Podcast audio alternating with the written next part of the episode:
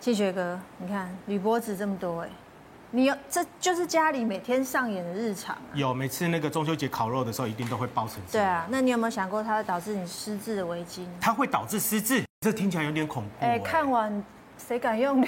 对啊，而且我们经常其实会碰到这些东西。对啊，而且煮一顿饭会造成四百克的残留在体内。而且不只是影响那个脑，而且还有中枢神经。是。然后其他的器官其实全部都会被影响到。然后呢，最最可怕的是说这些东西经常你会使用到，比如说这个。这多人人家里都有吧？这是煮那个泡面呐，泡面神器就是锅烧意面啊，这超级好用的。还有韩剧不是以前有那种玫瑰金颜色的那个，那个也是泡面神器呀。然后另外这个的话，像我们那个夏天的时候呢，烤肉的时候呢，一定会这样子包。是。做铁板烧的师傅呢，一定会拿出最拿手的那个蒸那个韩麻，有没有？对。啊，因为就要放在那个那个。铝箔碗上面，因为还有汤汁嘛。对，然后它导热快。对，然后很好喝。啊，对嘛吼，温主厨对不？是吧？对。你们是不是点点滴？是。那你有知道它会中毒吗？我知道。你知道？太感人了，你知道？但每天煮给客人吃。江医师，我们日常生活中这些真的可以用吧？其实哦，铝跟人的健康的部分哦，经过好几波的研究的转折。嗯。很早初期研究就认为铝会伤害中枢神经系统，是，那那那就有一波，台湾大概早就二十几年前就有一波哦，拒用这个铝用具的问题。对。可是后来研究会发现很诡异哦，有些人明明铝吃的很多，看起来也没事，你知道吗？对。那有些人铝没吃那么多，看起来也有事。所以后来有一段时间，其实医界是不太认为说铝真的会伤害人的体身体。不过就要提到一个台湾的本土研究哈，中研院的那个陈玉如博士，他就做了一个研究，他把阿兹海默症死掉的人的大脑取出来，然后在这个大脑，阿兹海默症不是会形成大脑的斑块吗？对。那大斑块多了，那个细胞就完蛋了。在这斑块的中间找到铝的核心了。哦，所以证实说，哦，可能铝不见得要广泛分布，布满了整个大脑，它是伤害它。它只要作为一个产生斑块的核心，它就可以引发这个阿兹海默症。嗯。那第二个问题就是说，为什么很多人吃了铝好像也没事啊？后来研究发现说，哈，人与人之间的铝吸收会差到一百倍，它是一个很诡异的东西。一般我们吃收一个营养，你能吸收不能吸收，不过差个一一两倍就算了不起了，对不对？哦。你大部分人有饭吃进去，大部分就被你吸收嘛。你饭吸收的比例没有差很多，可是你会差到一百倍。哦。那更糟糕的是排泄也会因为你的肾功能不同，会差到一百倍。嗯。所以意思说，在总人口里面，你就会有一些人。他的吸收的多，排泄的少，所以乘起来是一百乘一百，它是别人累积量的一万倍。嗯，那有些人呢，就是很会排泄，吸收又很少，所以他整天只吃吃这个含铝的锅是什么，他也没事。嗯，所以他自己可以把它代谢掉对，对，他会排掉，他会从肾脏排掉。所以如果有肾脏病的病人，就真的不能食用铝。肾脏病的病人，因为肾脏主要呃铝是主要肾脏排泄嘛，那一旦肾脏有问题，铝的排泄能力就急剧下降。嗯，所以你在临床上看最多铝中毒的病人，事实上是肾脏科的病人。像我有一个病人哦，他大概七十几岁，很灵光的一个老先生。那在我们那边洗肾大概洗了六七年，有一天他女儿就跑来跟我讲说，哦，哎，下个礼拜就不用帮他。妈，爸爸排洗肾了，嗯，那我们就以为说他要转到外面去洗肾嘛，因为不是每一个人都愿意留在医学中心洗肾。那我就跟很礼貌的问他说：“那我是不是帮你开一个转诊单？”嗯，他说不用，我们打算就让他在家里就好了。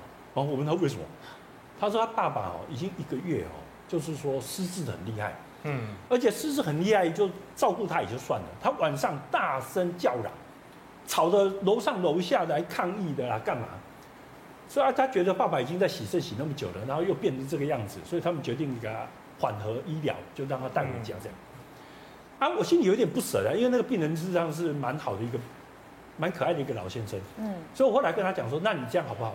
呃，我也不能反对你做缓和医疗，不过你给我一个两个礼拜的时间，我抽了血测铝，可是我还没有回来之前，我就毛起来用螯合剂给他打。我跟你讲，打了两个礼拜之后，这个病人。就不叫了。我们打了一个月之后，这病人就可以打麻将了啊！所以代表说，其实像铝中毒这种引起的失智，它是可被逆转的，而且逆转的效果还很好，还可以打麻将。哦，所以这个例子就是说，其实有时候我们不要太早放弃病人。嗯，那那你怎么会知道是因为铝的关系？没有，因为他肾衰竭嘛。对，我会第一个猜铝啊，因为肾衰竭的病人第一个问题就是铝严重的排泄不出去嘛。哦。对。那我们华人有很多吃铝含铝食物的习惯，比如说我们的油条，它基本上要用铝的膨发剂去做嘛。哦，所以这这个这个是一个早餐的习惯，像这个老先生就、哦、它是蓬松剂，那食物里面的蓬松剂，哎，泡打粉，那泡打粉。哦，对，哦，那油条很奇怪，他用别的泡打粉，我们有很有有一些泡打粉是不含铝的，对，可是听说炸成油条就不好吃，对，嗯，他就一定要用含铝的泡打粉，真的哦，除除除了油条还有哪一些？面包不需要吧？呃，面包有些人会用，也会用到，可是更广泛的是什么？拿来泡发海蜇皮，对，哦，泡发海蜇皮海带。对哦的膨松剂，大部分都是含铝的。我好爱海蜇皮耶。对，明白。哎，可是这一些都感觉起来都是华人喜欢吃的东西啊。对啊，所以我们有很多机会啊。当然，另外一组人是医疗造成的啦，就是古时候哈，传说中说谁有盖胸威，所以呢，医病人每个来开药就跟你讲，哎盖五油啊哦，就会叮咛我们医生，对，爱盖五油啊。啊，五油啊是什么？制酸剂啊。哦，我们能不用胃镜开的胃药都是制酸剂，都是镁或铝的。氧化物嘛，对啊，最常见的就是氢氧化铝，对，所以你就会有一堆人吃这个东西。哎，那我就请教一下那个谭老师了。如果这样子的话，你像那个胃药里面啊，有镁有铝，那人体到底能不能吸收？你刚刚不是说那个影片里面跟人家讲说，你煮一顿饭以后四百对啊，四百毫克出来了。对啊，其实哦，这个是那个制酸剂哈，造成伤害的哈，其实这个我要讲一下。以前临时有一个病人，也是一个洗肾病人，好，然后呢，我们知道洗肾病人没办法代谢那个磷，所以他要吃那个结合剂，然后他就吃那种是铝的那个结合剂。他在短短几年内哦，就矮了十几公分，好变矮，对，变矮了，矮 矮到十几公分哦，非常明显的。那后来呢，就是跟他换掉这个制酸剂之后呢，哎，他他就比较好，要不然他那个整个全身酸痛什么的症状都有。所以呢，像那个刚才江医师讲的。像我们家去看病啊，哈，那有时候医生都会说啊，我刚刚你加个胃药，我们都说不用不用不用，我们都不用加胃药。好，为什么呢？其实基本上有些药它真的不会伤胃，尤其你有的是饭后吃的药，其实真的是可以不需要加。嗯、那有一些那个非含铝的这些有的胃药呢，它其实是要有做过胃镜的人才能开的，所以我们都会跟医生讲说，我们的不需要添加胃药。哦，好，因为这个有的里面的确有。那刚刚讲到那个油条啊，还有过去这个是那个呃，曾经被检验过的哈，就是油条、海蜇皮，然后呢就是松饼，还有有一些是那个甜甜圈里面会含有这个，因为它要让它蓬松的关系，嗯，所以这个也是我们自己会常吃，但是大家不要太担心，就是说啊，那这些东西我都不吃哈。其实只要你不是肾脏病的病人，因为肾脏病人像江医师讲，其实坦白讲。所有肾脏科的医师家里可能都不会有铝锅嘛，哈，也不会有这个铝箔纸，因为肾脏科的医师只要看到这个铝锅都会觉得担心。但是如果你是肾脏是好的，其实它是可以代谢掉的。嗯，就过去好像那个林清顺教授有发表过一些文章，他就说这个。正常人呢，这个铝的话，百分之九十九会随着粪便排掉，所以其实也不要太担心。所以唐老师，请问唐老师，请问您家有这种铝制品的锅子？啊，我家有一个就是大同电锅，因为以前我们的嫁妆很多都有一个那个大铜电锅。那么早年大铜电锅的锅盖是铝的，外锅是铝的。对。其实大家不要紧张，就把它拿去丢掉，真的不用。其实呢，它的外锅这个地方，它并并没有接触食物，其实它没有什么铝溶出来的机会。所以也不要紧张。那铝锅哈，如果你是肾脏好的人，一定要记得，也不要加这些酸的东西。像刚才影片里面就煮那个番茄，有没有？对。那像有的人就煮这个酸辣汤。那过去呢，曾经那个雪平锅非常验到很高的。那其实它单纯雪平锅去煮水，并没有溶出来。但是如果他把那个泡菜，韩国泡菜加进去煮的时候，铝就会溶出来。是不能加酸的。不能加酸，对。因为我们都柠檬那个。